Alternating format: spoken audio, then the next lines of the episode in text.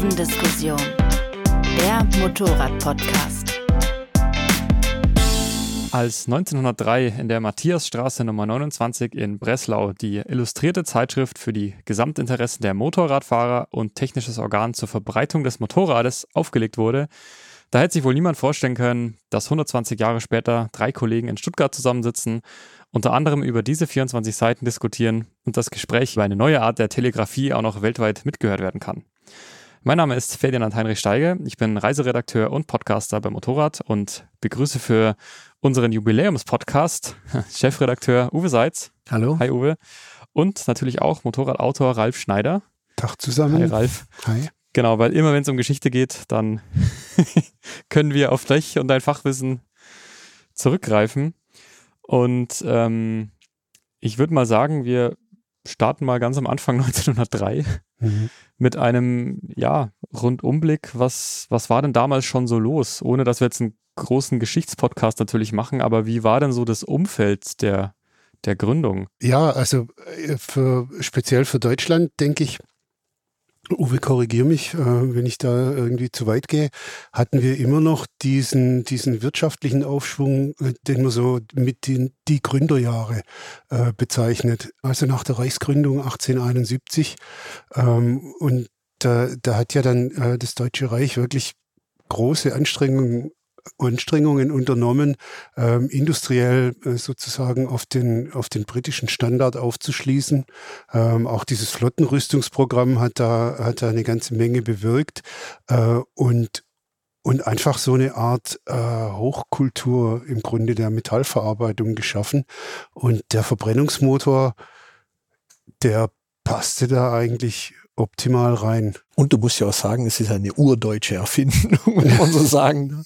Also ja. Gottlieb Daimler hat den Reitwagen ja dann auch äh, entwickelt. Das war das erste Motorrad.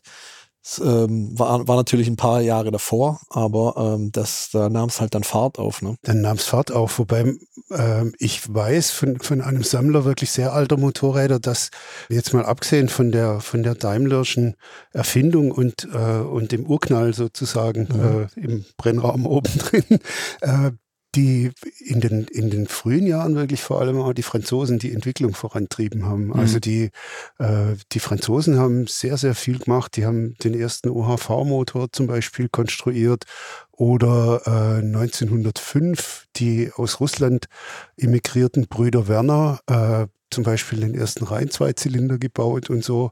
Äh, das also da äh, ist es zwar wirklich eine deutsche Erfindung, aber die in der Weiterentwicklung waren andere Nationen auch schon verdammt.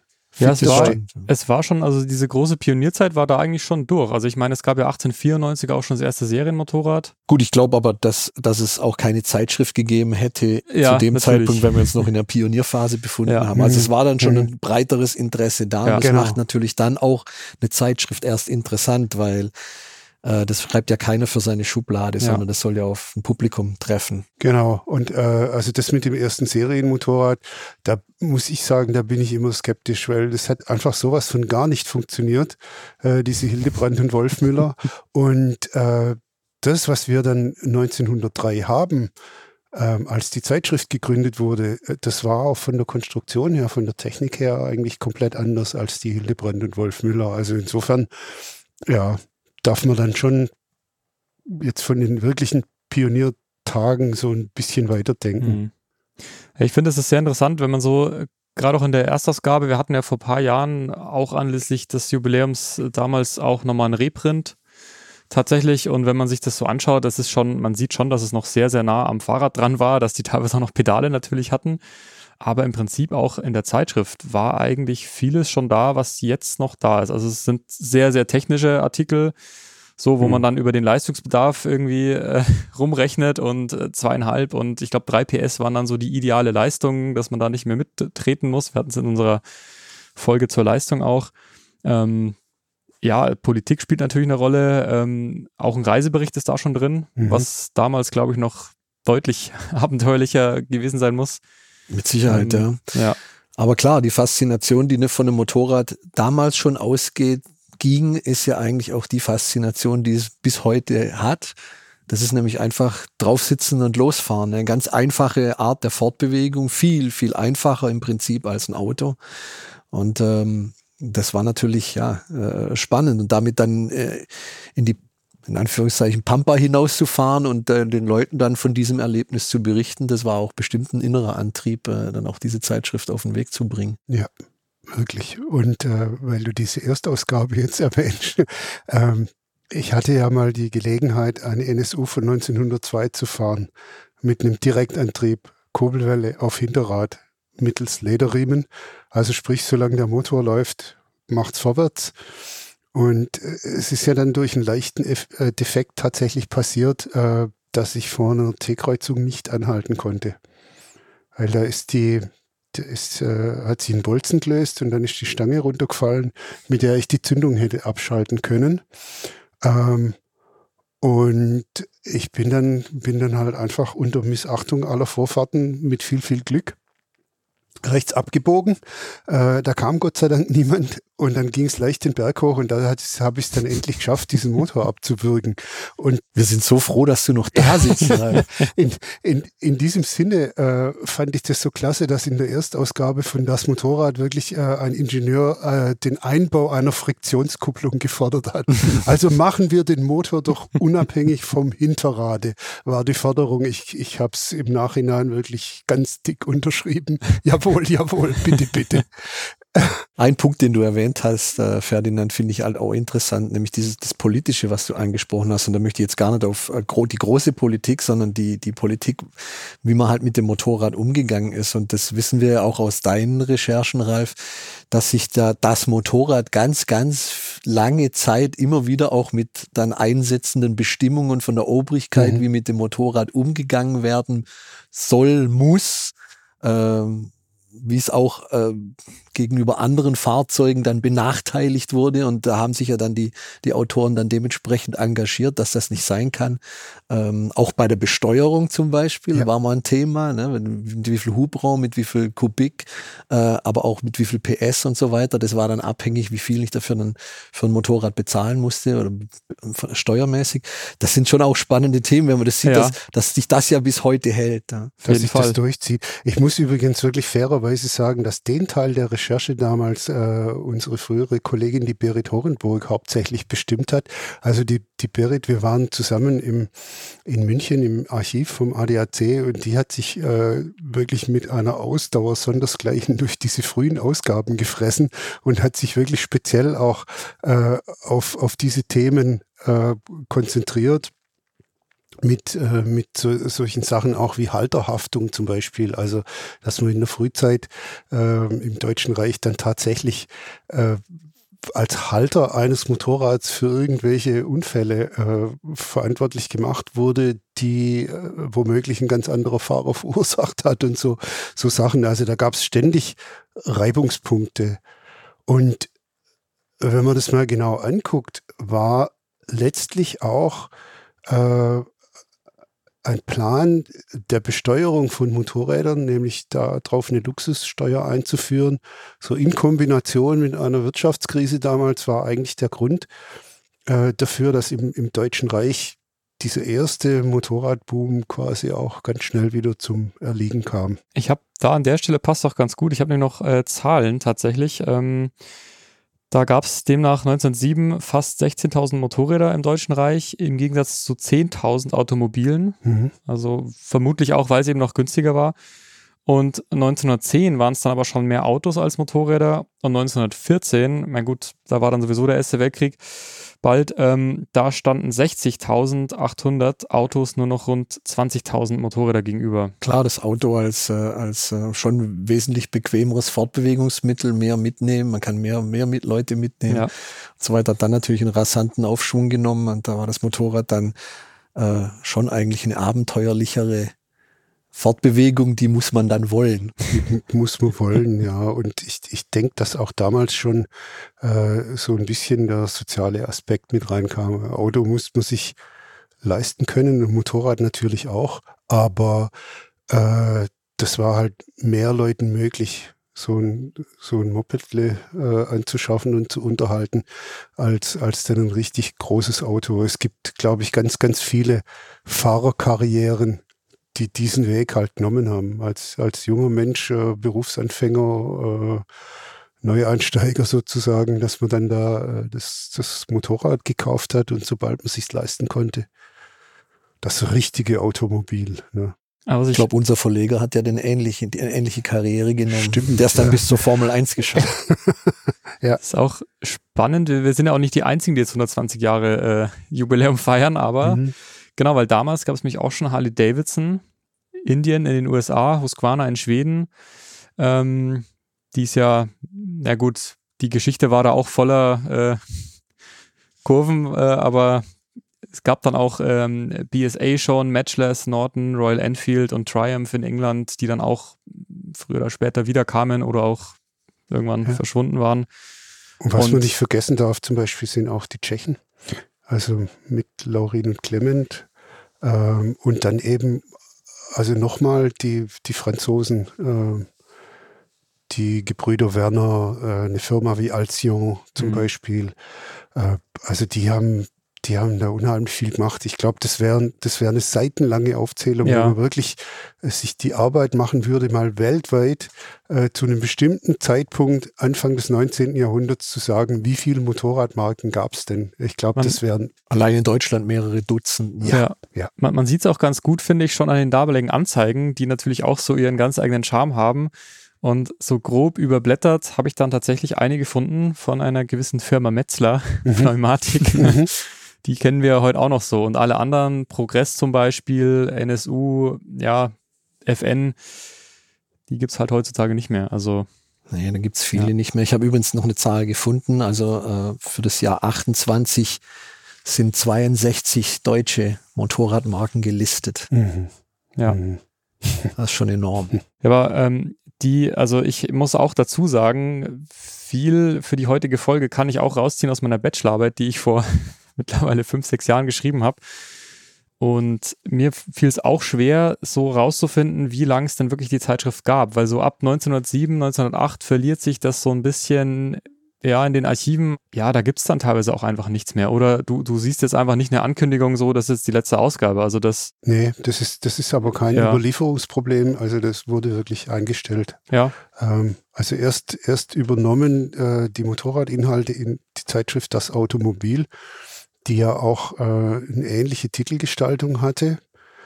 Und als man dann realisiert hat, dass man wahrscheinlich keinen Motorradfahrer dazu bringen wird, eine Zeitschrift zu kaufen, die das Automobil heißt, hat man das dann zusammengefasst in der Motor, aber das war halt auch, äh, also bestenfalls eine Zweitagesfliege. Und dann 1907 war, erstmal Schicht im Schacht. Ja, war erstmal Schicht im Schacht. Äh, das hatte übrigens auch äh, so manchen, also das Beispiel, dem Beispiel ist auch so mancher Motorradhersteller gefolgt. Ähm, prominent für mich immer äh, ist der, der Herr Kleier, der damals die, der Geschäftsführer war der Firma Adler. Ähm, der hat dann halt nur mehr Autos baut und die Motorradfertigung erstmal eingestellt. Das äh, gleiche Spiel hat er ja auch nach dem Zweiten Weltkrieg oder hat die Firma nach dem Zweiten Weltkrieg dann auch nochmal durchgezogen. Ich habe noch einen äh, kleinen Randaspekt, auch nicht ganz unwichtig vielleicht, dass ähm, gerade zu Beginn ist die Zeitschrift auch schon alle 14 Tage erschienen. Mhm. So, so, wie heute. Und der Preis einer Einzelausgabe waren damals 20 Pfennig. Das heute ungefähr einem Euro 30 entspricht und äh, ein Halbjahresabonnement kostet 2 Mark. Das sind heute 13 Euro. Ähm, okay, wobei da bei solchen Vergleichen bin ich immer skeptisch. Ja, also man glaub, weiß natürlich nicht, wie viel, wie viel dann die Mark damals wert war. So. Ja, also, also man, müsste, man müsste das auch mit, mit Preisen zum Beispiel für Grundnahrungsmittel und dergleichen ja. äh, vergleichen, um da wirklich seriös was über Kaufkraft machen zu können. Ich habe das mal probiert ähm, am Beispiel von so einer Bruff Superior aus den 20er Jahren und das ist, ich bin gescheitert. Also mhm. das wäre, glaube ich, äh, eine Forschungsarbeit. Ja. Genau, und dann gab es, wie ging es dann weiter? Nach dem Ersten Weltkrieg ähm, taucht es wieder ja, in Berlin auf. Genau. Mhm. Taucht es wieder in Berlin auf, ja. Ähm, und parallel dazu, es ist eigentlich wirklich vergleichbar fast wie, wie 1903, also wie 20 Jahre vorher, äh, haben viele Hersteller Nolens Wohlens teilweise eben Motorradproduktion wieder begonnen oder, oder überhaupt erst mal angefangen. Also prominentes Beispiel haben wir ja dieses Jahr auch als, als äh, Jubiläumsfirma BMW. Ähm, Flugmotoren durften nicht gebaut werden. Äh, die mussten ja äh, Produktionseinrichtungen zerstören zum Beispiel. Ja, das, das war so eine deutsche Spezialität dann, oder? Dass gerade in Deutschland halt Aufgrund des Versailles ja, genau, Vertrages. Genau, ja, ja. Äh, das muss man natürlich sehen. Der Krieg war verloren. Äh, die, die Siegermächte haben äh, vorgegeben, wie es zu laufen hat. Und die wollten sich natürlich nicht gern wieder bald auf die Rübe hauen lassen. Und dementsprechend hat man dann halt in dem Versailler Vertrag festgelegt, welche Industrieanlagen, was für Produktion gefahren werden können. Und wie du dann eben gesagt hast, der Ralf, dann mhm. war es BMW eben nicht mehr möglich, weil Flugzeugmotoren als äh, Rüstungsindustrie eingestuft war. Ähm, und dann haben sie sich auf Autos und Motorräder ja, verlegt. Ja, das war übrigens auch, auch interessant. Im, Im Ursprungstext des Versailler Vertrages war, glaube ich, dieses Verbot befristet auf ein halbes Jahr. Und mhm. es wurde dann ständig verlängert. Also bis äh, ich glaube, bis ins Spätjahr 22 hinein. Also vier Jahre im Grunde. Und äh, ja, dann musste es halt Motorradfertigung sein oder auch zum Beispiel die Firma Zünder und Apparatebau. Äh, liegt dann schon nahe. Ne? Ja. Die, äh, die, musste dann, konnte halt auch nicht mehr irgendwie mit Granat- und Bombenzündern irgendwas verdienen und musste sich dann auch was anderes einfallen lassen. Und, und, und. Das sind nur zwei Beispiele. Ja. Und, und parallel dazu ist dann wir können es nur vermuten, weil wir ja in die Köpfe der Leute reingucken können, eben auch äh, die Zeitschrift wieder entstanden in Berlin diesmal, ja. Ja, ich habe auch, um, um da auch mal wieder Zahlen äh, liefern zu können, schon 1921 waren es 59.200 Autos grob überschlagen und 26.000 Motorräder. Ähm, also ungefähr so das, das Vorkriegsniveau und ähm, 1926, da war dann schon ähm, auch die Inflation von 1923, habe ich auch nochmal gelesen, dass da dann auch vor der Inflation gab es wohl auch sehr, sehr viele Hersteller und das haben halt auch viele dann nicht überlebt, die Inflation. Ähm, aber 1926 waren es dann schon 216.000 Motorräder und 1931 dann schon über 500.000 Autos und 792.000 Motorräder. Also da hat das Motorrad dann doch wieder so das Auto abgelöst beim Individualverkehr mhm. in Deutschland. Ich weiß, man muss das dann auch so ein bisschen betrachten. Es war natürlich auch äh, nach diesem Krieg, nach diesem ersten großen äh, Krieg, äh, kam aber dann schon auch wieder diese, diese, dieser Technikglaube, dieser, dieser Fortschrittsglaube, der war ja weit verbreitet. Ähm, der hat es mit Sicherheit auch, auch gesellschaftlich auch befördert. Ne? Also wir hatten uns mal in Vorbe Vorbereitung auf, auf diese Folge hier, haben wir uns ja auch mal über die Futuristen unterhalten, mhm. dass, dass sich auch dieses, diese ganze Denke in, in ganz viele Bereiche des gesellschaftlichen Lebens und des künstlerischen Treibens dann auch äh, ausgebreitet hat. Und äh, dementsprechend natürlich auch eine Grundhaltung der Leute dann da war, diese, diese Freude an der Technik und der Fortbewegung und so weiter. Äh, ich, ich würde sogar sagen, da gibt es auch noch einen Aspekt aus, aus dem Negativen raus. Äh, also dieser Krieg selber äh, hat sich ja in seinem Verlauf immer mehr technisiert. Richtig, ja. Ähm, und man hat, man hat eben auch dann sehr breite Bevölkerungsschichten, nämlich äh, vor allem auch Frauen, äh, plötzlich mit technischen Berufen äh, sozusagen vertraut gemacht. Also äh, die, die dann halt irgendwelche Granaten drehen mussten in, in Rüstungsbetrieben. Äh, diese, ja, die ganze, die ganze Technisierung äh, hat, hat sich ja durch den Krieg nicht, nicht etwa irgendwie verlangsamt, sondern im Gegenteil. Gegenteil. Äh, das, das hat sich ja noch intensiviert. Und, und von daher, ja, also war da, war da glaube ich, schon so eine, so eine allgemeine Sozialisation hin ähm, zur Technik zu beobachten. Und wenn wir jetzt äh, mal so zum, zum Motorrad gehen, also klar, die haben sich dann auch endgültig von ihren Fahrrad, von der Fahrradverwandtschaft gelöst. Aber Ralf, du bist ja auch schon einige, allein schon die erste BMW R 23, 32, 32 so rum. Die 23 ja. erschienen. genau. Ja. Wie, wie ist denn das? Also, das ist natürlich auch noch lange nicht mit den heutigen Maschinen zu vergleichen, aber jetzt im Vergleich zu dem, was du gerade eben noch geschildert hast, Ähm, das ist, es ist wirklich komplett anders, ja. wobei, wobei man wirklich auch sagen muss, dass die, äh, dass die BMW auch unter den zeitgenössischen Motorrädern meiner Ansicht nach hervorsticht, weil äh, sie in meinen Augen ja so wirklich eins der ersten durchkonstruierten Fahrzeuge war. Äh, ich, ich hatte ja auch wirklich das große Vergnügen, zwei von diesen sündteuren ähm, Bruff Superiors äh, zu fahren aus Großbritannien. Die, das waren ja die wirklich edelsten Motorräder, die man sich da eigentlich vorstellen stellen konnte damals. Und die eine war aus dem gleichen Jahr wie die BMW R32 mit einem, mit einem Tausender äh, John Alfred Prestwich Motor. Äh, und das ist schon ein beeindruckendes Motorrad gewesen, aber das war halt mehr von der Konstruktionsweise her sowas wie äh, ein Zusammenkommen von Teilen, das dann irgendwie ein Motorrad wurde. Äh, und wenn man dann noch eine Hupe irgendwo unterbringen muss, äh, die schraubt man dann hier hin. Äh, das, die, die BMW selber ist eigentlich viel, viel, viel äh, genauer durchkonstruiert und vom, vom Fahren her äh, differiert es auch extrem eigentlich zur damaligen Zeit. Also es gab schon, äh, die Bruffs hatten zum Beispiel schon relativ fortschrittliche Vergaser. Äh, bei der BMW war das so ein Zweihebelvergaser, wo man, wo man praktisch die Benzinzufuhr und die Luftzufuhr unabhängig voneinander regeln musste. Und, und dann, dann ziehst du quasi irgendwie mit so einem, der Gary Wagner, unser Kollege hat es Finger Mikado genannt, äh, ziehst du diese beiden Hebel auf und, und, und verschiebst das immer so ein bisschen gegeneinander, äh, sobald du hörst, dass der der Motor jetzt irgendwie schlechte Laune kriegt, äh, um, um einfach immer das optimale Gemisch hinzukriegen. Ähm, da waren zum Beispiel die, die Engländer zu der Zeit schon weiter. Da gab es einfach einen, einen, Vergaser, der hatte äh, ein bestimmtes Düsensystem und dann hast du einen Gasdrehgriff betätigt und es hat einigermaßen gepasst.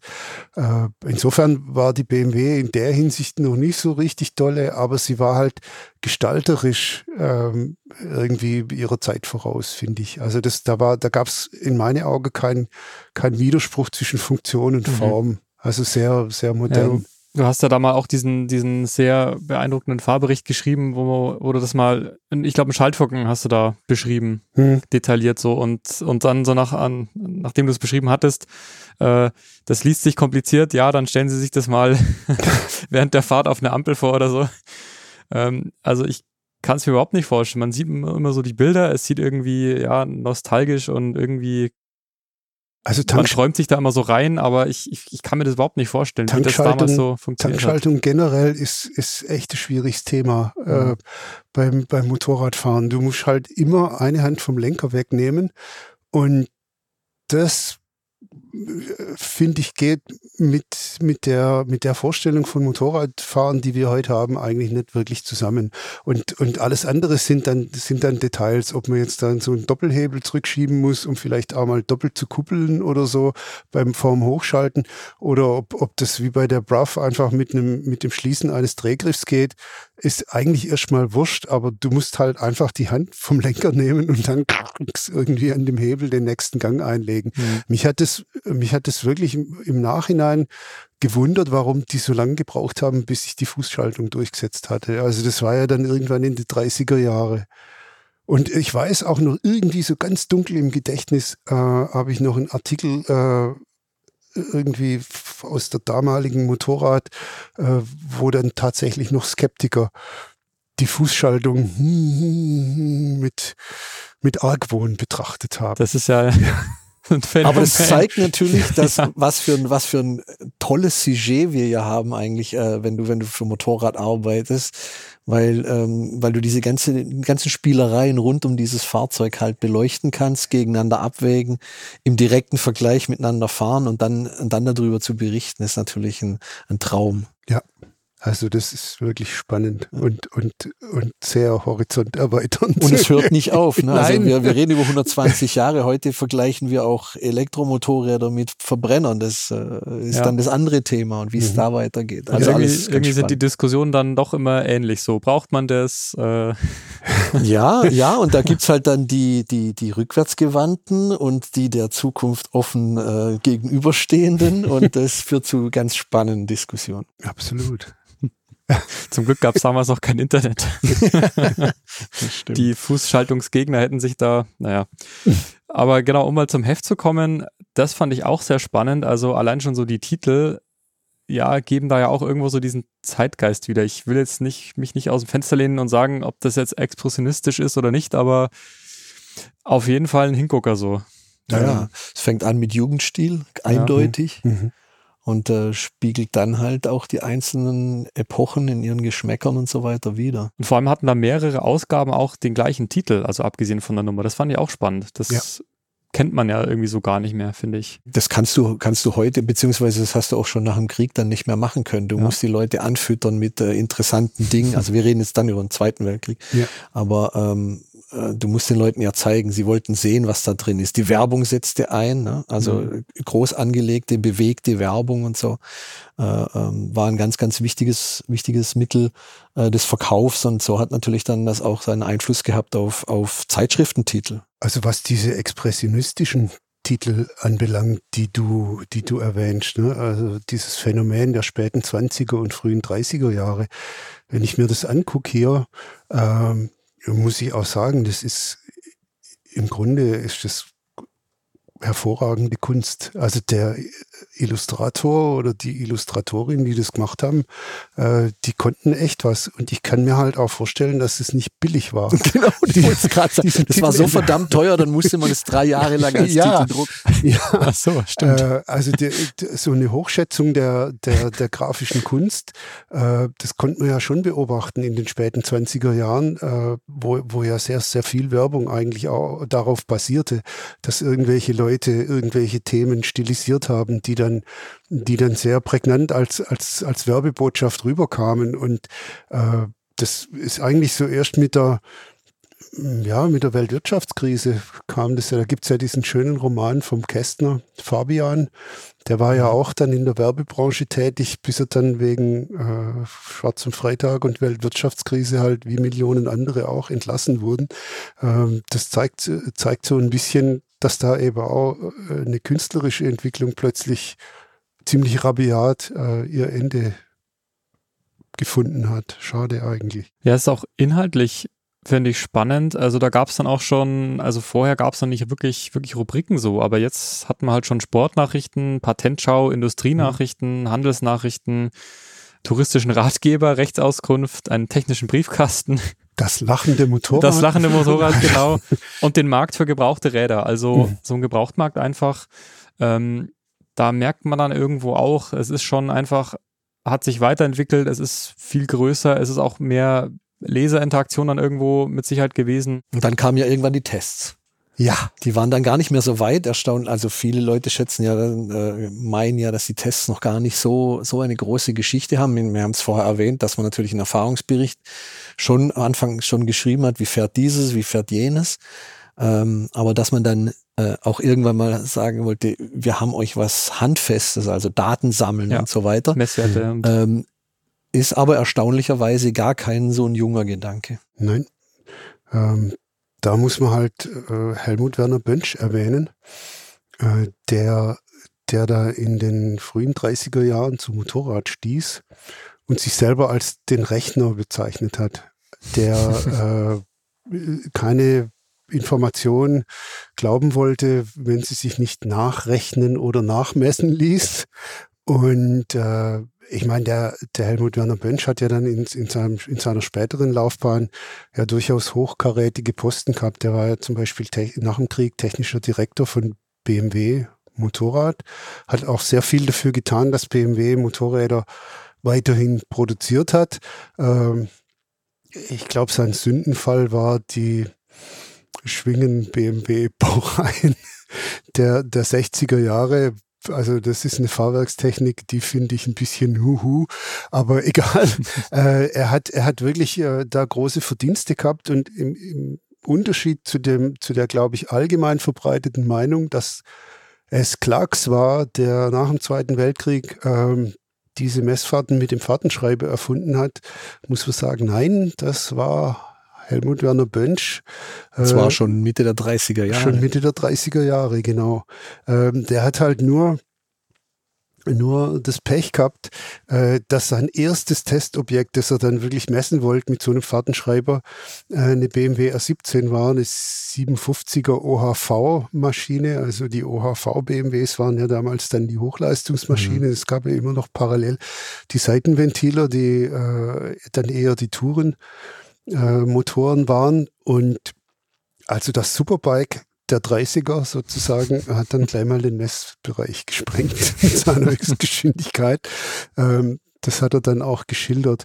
Was in dem Zusammenhang auch noch zu erwähnen ist, oder es könnte auch irgendwie eine andere Prüfung sein, weil es hieß ja damals, das Motorrad prüft, ähm, ist die Tatsache, dass man dann wirklich so eine Art äh, Normverbrauch ermitteln wollte, mit genau kalibrierten Behältnissen, aus denen dann der Motor mit Sprit versorgt werden sollte. Und äh, das hat man dann schlauerweise in eine Weste eingenäht, die der Messfahrer tragen musste. Und da kam es dann mal zu einem Feuerunfall, ähm, wo dann, wo dann äh, der arme Fahrer zum Glück noch rechtzeitig die Weste vom Leibe reißen und wegwerfen konnte, äh, um dann die, dem flammenden Inferno sozusagen äh, zu entgehen. Aber das ist alles im Grunde eigentlich eine Linie, ein Ansatz. Wir möchten es einfach genau wissen und genau messen. Genau, und deswegen dürfen wir, glaube ich, auch äh, mit Fug und Recht behaupten, dass es die DNA ist auch von Motorrad. Ja.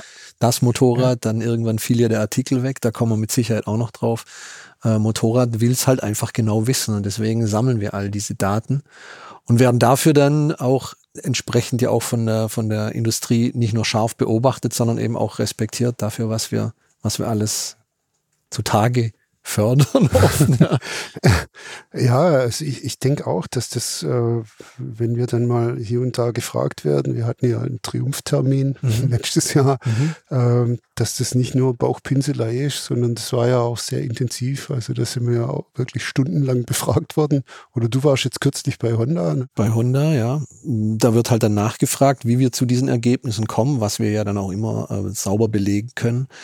Und ähm, ist ja dann interessant, weil sie nehmen ja dann diese Informationen mit und geben sie dann weiter an ihre Entwickler. Mhm. Und das, das, das betrifft ja ganz viele Hersteller, äh, wo wir das immer wieder haben. Natürlich kommen kritische Fragen. Äh, keiner möchte gerne einen Vergleichstest verlieren. Ähm, wir können dann aber eben entsprechende Antworten liefern. In der Regel, muss man sagen, werden die, werden die akzeptiert äh, notiert und dann auch in die eigene Entwicklung ganz, ganz oft auch äh, mit eingebunden. Mhm. Also das verdanken wir alles dem guten alten Hans Wabber. Aber was, was meint ihr, warum hat sich dann so diese, diese Meinung so durchgesetzt? Also, dass, ähm, dass die ganzen Tests auf den Klacks Leverkus zurückgehen? Ach so, ja, ich glaube, da, da, hat, da, da hat dann auch eine Zeit erwischt, wo das dann, äh, wo es dann wirklich sehr, sehr populär äh, ähm, gemacht hat. Mhm. Äh, Motorrad hatte dann dementsprechende Verbreitung.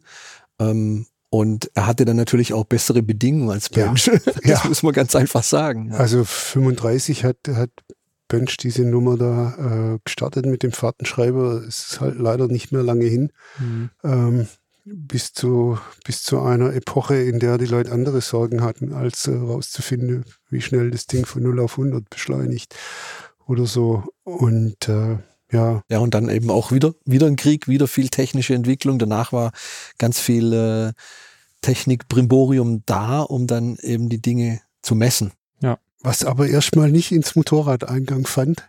Das stimmt. Äh, also man hat dann, ähm, man hat natürlich Ingenieursleistungen in, in andere Bereiche geworfen.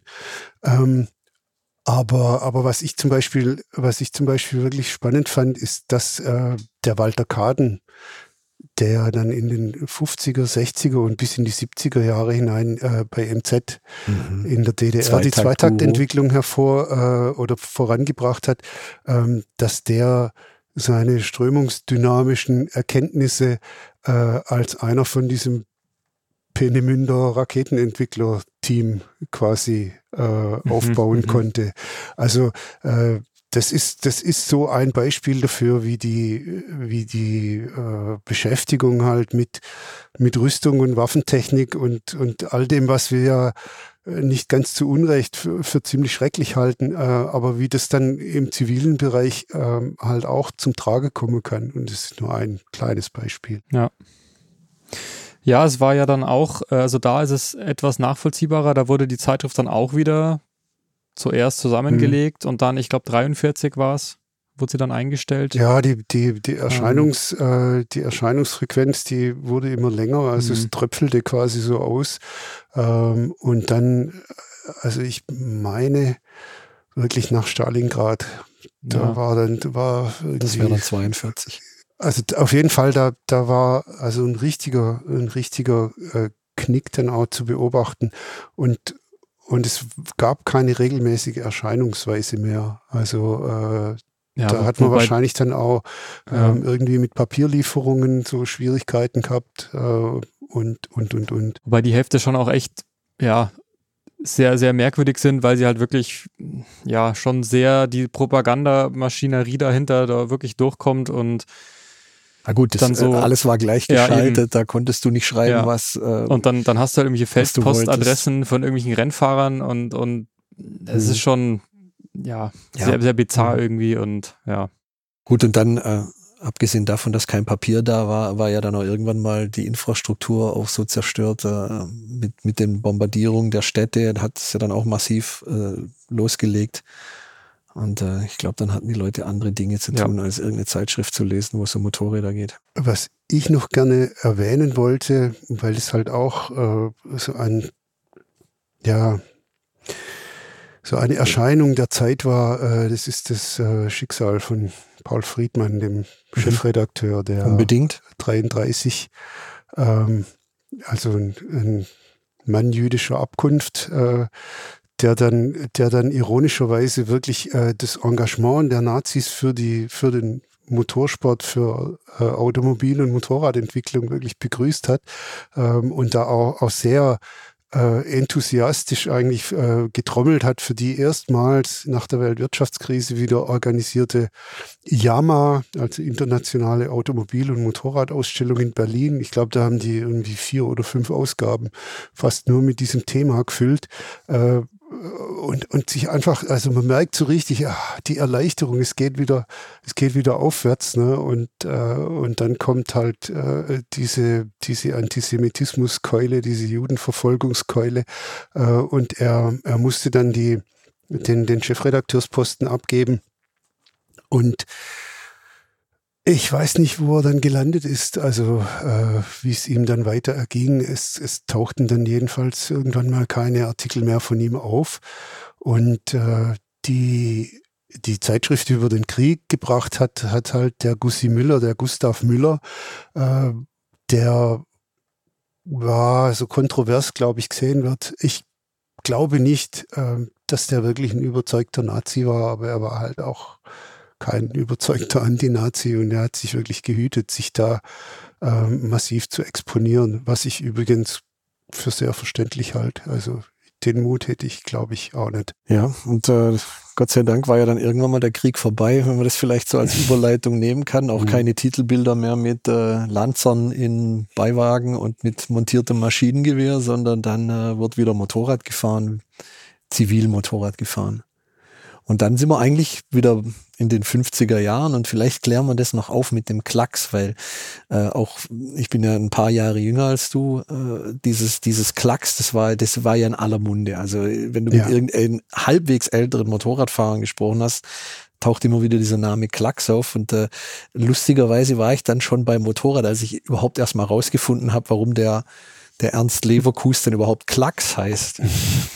Und äh, weil, weil er wohl angeblich immer gesagt hat, wenn ganz schwierige Aufgaben anstanden für die Tester, hat er gesagt, das ist ein Klacks. Und damit wurde er zum Klacks äh, Leverkusen, zu, dieser, zu dieser Legende. Ja, genau. Äh, er war übrigens nie Motorrad-Chefredakteur, obwohl Richtig. auch viele Leute immer noch glauben, er sei Chefredakteur von Motorrad gewesen.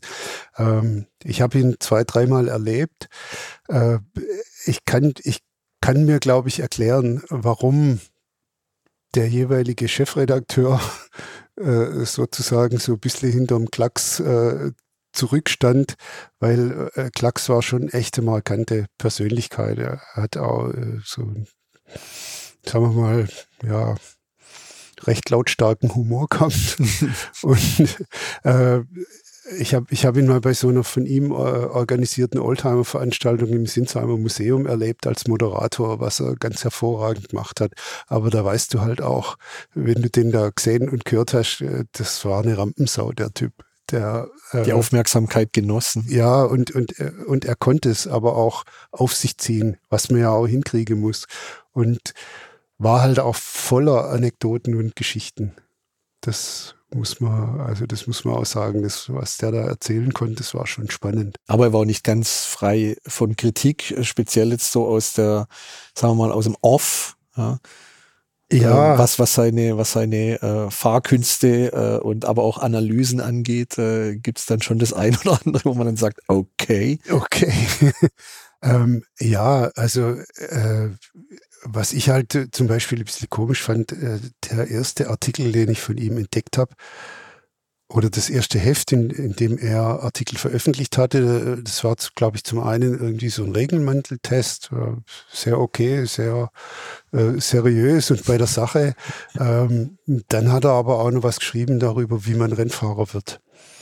Meines Wissens war er selber nie Rennfahrer, aber dieser Artikel, wie wird man Rennfahrer, der kam halt mal so richtig. Und dass ihr mir ja nicht das und das und das macht. Also da, da ist dann schon, ich glaube, irgendwie so auch ein Stück weit der immer noch äh, sehr präsente autoritäre Zeitgeist. Äh, der die Adenauer-Ära ja auch deutlich geprägt hat. Äh, ich glaube, da, da hast du es wirklich live und in Farbe oder in Schwarz-Weiß. Aber äh, ja, also das, das sind dann so Sachen, wo ich dachte, hm, okay. Ich glaube, die Mehrzahl aller derer, die damals eine Rennkarriere gestartet haben, ja, die haben gedacht, ja, ja. Erzähl du nur. Genau. Entscheidend ist auf der Strecke.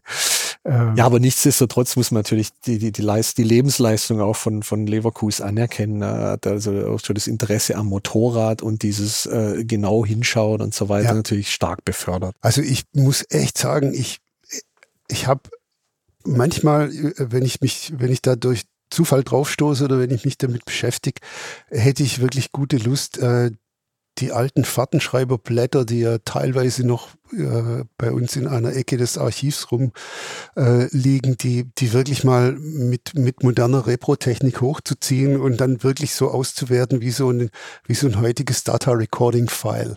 Ähm, weil äh, der, der Klacks, der konnte nach jahrelangem Sammeln dieser Daten ähm, tatsächlich wirklich ein Profil rauslesen. Also nicht nur der Nürburgring Nordschleife, die ja eben die Hauptteststrecke äh, war für diese Art äh, Fahrtenschreiber-Aufzeichnungen, äh, sondern, sondern eben auch ein Profil der Motorräder anhand quasi der Messwerte, die Maschine A an der Strecke, in dem Teil äh, oder dort äh, erreicht hat, im Unterschied zu Maschine B.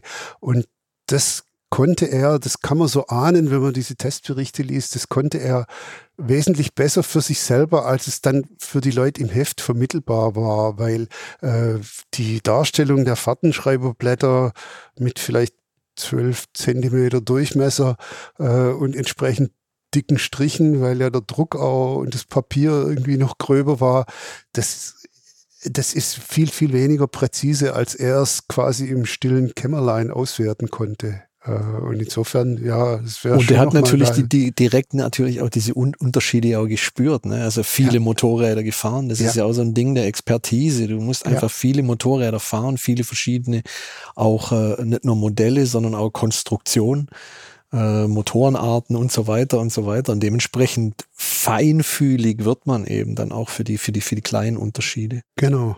Genau, das ist, äh, das ist was, was du in keinem Archiv hinterlegen könntest. Richtig. Das hast du einfach im Kopf dann. Was in der Zeit auch nach dem Krieg ja auch sehr spannend ist, also 1949 war ja, das haben wir glaube ich noch nicht gesagt, war dann die Neugründung wieder von das Motorrad, aber das war ja auch so diese Zeit ähm, dieser Brot- und Butter-Motorräder, wo es wirklich der günstige Autoersatz war und mhm.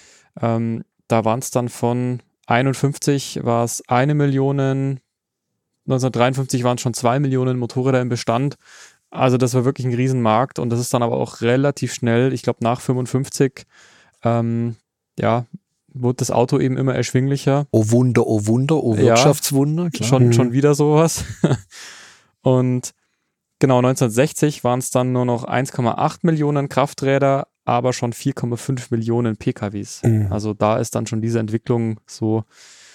Und das ist, das ist schon auch was, was man in den Heften rausgelesen hat. Also dass da dann ja, dem, dem das ist kam vieles zusammen. Herz äh, hier hängt jetzt nicht unbedingt am Motorrad. nee, also nur nur bei einer Minderheit. Ja. Ähm, also mein, mein Papa ist ja äh, 1940 auf die Welt gekommen, eigentlich äh, Scheißzeit, äh, um geboren zu werden. Und er hat mir als ich da danach gefragt habe, immer mal wieder gesagt, ja, wir wollten ein Dach über dem Kopf haben. Und das habe ich gleichlautend von einigen anderen Leuten gleicher Generation auch gehört, die aber sich nicht, also die mein, mein Vater nicht kennt. Also ich, ich habe mal polemisch äh, irgendwann mal in einem Gespräch gefragt, hat man euch das eigentlich in der Schule beibracht, diesen Satz, wir wollten ein Dach über dem Kopf haben? äh, nein, also es muss sich da wohl wirklich um ein, um ein allgemein, äh, allgemeines Bedürfnis handeln. Aber wir reden jetzt über ein Autodach. Wir reden über ein Autodach, natürlich. Äh, aber, aber was, also ich interpretiere das halt so, dass ich mir denke, äh, diese Gefährdung, diese, äh, ja, dass, dass, dass dann halt diese Erfahrung des Ausgesetztseins halt auch dieses Schutzbedürfnis äh, induziert hat und dass man deswegen äh, dann irgendwann halt, wenn man es sich leisten konnte, keinen Bock mehr hatte, äh, jetzt im Regenmantel äh, sich, sich nass regnen zu lassen oder im Winter äh, bei Schnee und Eis Motorrad zu fahren und sich um jeden zweite Leitpfosten zu wickeln, sondern das hat man dann lieber mit dem Auto gemacht, in den Graben ja. reinrutschen. ja. Ja, aber spannend natürlich klar, die, diese Epoche, äh, nicht nur, nicht nur aus dem Grund, wie man da mit den, mit den Kriegserfahrungen umgegangen ist. Äh, da du das Jahr 49 erwähnt hast und das war ja dann auch wieder die, also als dann die erste, das erste Motorrad wieder erschien, äh, auch eben eine spannende Geschichte. Das muss man einfach an der Stelle erwähnen, weil es natürlich auch eine Leistung unseres Herausgebers ja. äh, ist, äh, der einfach von den Amerikanern dann die Lizenz bekommen hat, äh, es wieder zu drucken, äh, dann äh, die Lizenz aus Berlin bekommen hat und äh, dann in, in Stuttgart eben angefangen hat, dann äh, das Motorrad wieder herauszubringen.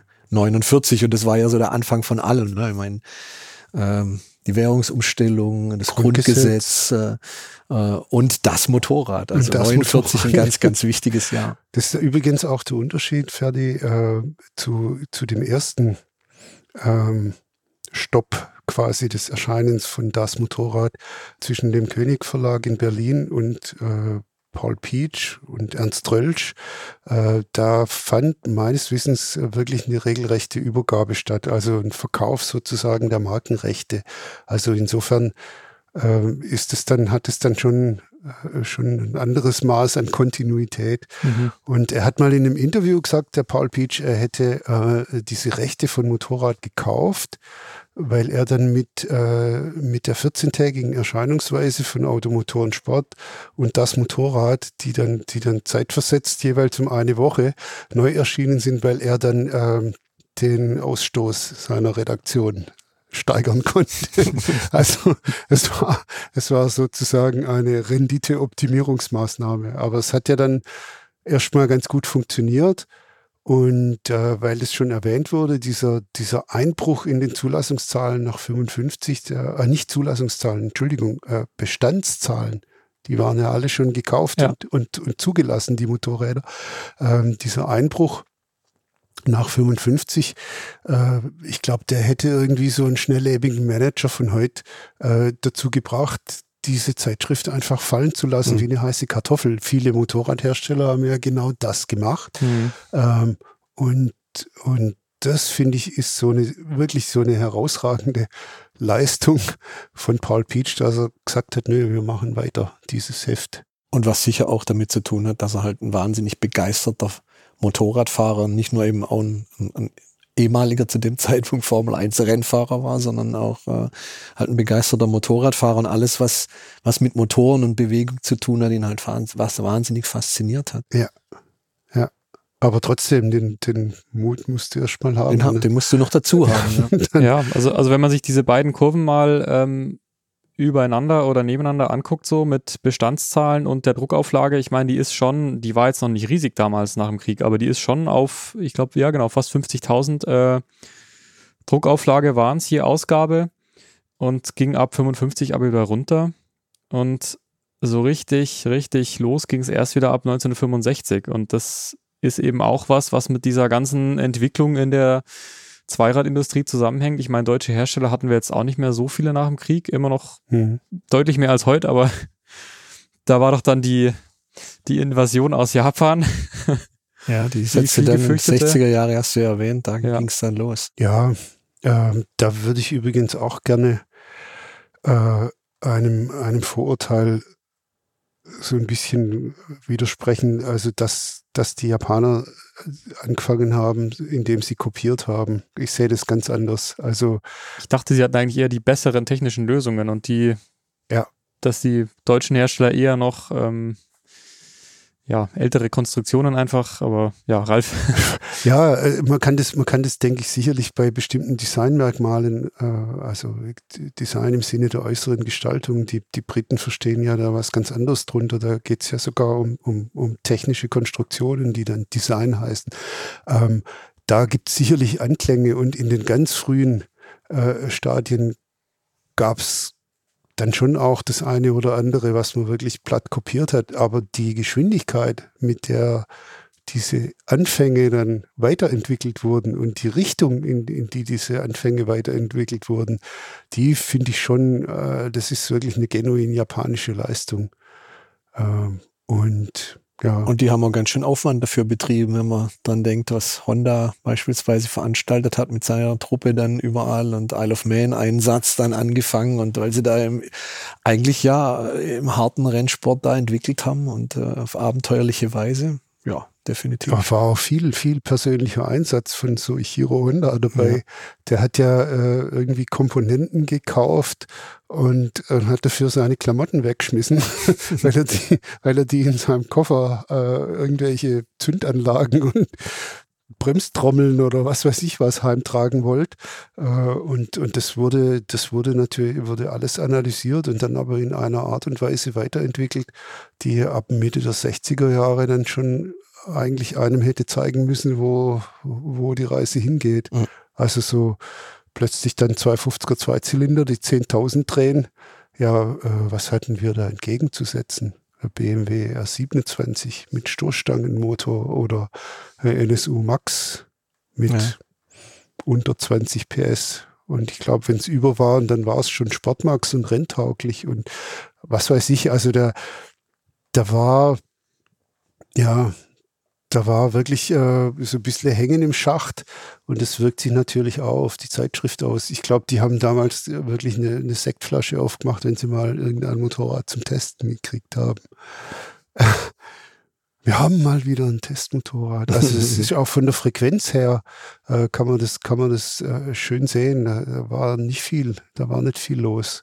Also das, was wir heute machen mit drei, vier, fünfer Vergleichstests und in jedem Heft einen, mindestens einen. Mindestens einen. Ja, äh, das, und, und ein Top-Test und, und, und äh, undenkbar, ja. undenkbar, wirklich. Ja, bei den 70ern ging es dann so richtig, so richtig aufwärts so wieder, sowohl was, was so den Bestand angeht, als auch Auflagenzahlen und was dann, also mhm. da kommen dann auch ganz viele spannende Sachen zusammen. Also mhm. nicht nur, dass die äh, Hefte bunter werden, also es sind jetzt immer noch viele Schwarz-Weiß-Fotos, aber sie werden schon deutlich farbiger. Ähm, dann das, das Motorrad, also da fällt auch die, in die Zeit fällt auch äh, die Umbenennung rein zu nur noch Motorrad. Mhm. Ähm, dann haben wir zum Beispiel auch ähm, 1977 den ersten Helmtest. Und hatten wir auch im Vorgespräch, warum? Weil 1976 eine Helmpflicht eingeführt wurde. Genau. Also auch mit Produkttests ging es dann so richtig los. Wobei, Ralf, du hast es vorhin erwähnt, es gab früher schon mal einen Regenmanteltest. Ja. also das ja. war natürlich auch schon immer irgendwo da, aber Genau. Ja, das waren aber, muss man ja sagen, das waren ja keine so Produkttests, wie wir sie heute machen ja. oder wie das dann mit dem Helmtest 77 losging, dass man sich halt den Markt angeguckt hat, hat dann alles versucht herzubekommen und hat das dann verglichen. Ja. Der Klacks hat halt äh, den Regenmantel benutzt und jenen Regenmantel benutzt und äh, dann hat er halt äh, dann draußen Test gestrickt. Das ja. war, glaube ich, auch mehr äh, irgendwie so eine Marktübersicht, die er da gebracht hat. Mhm.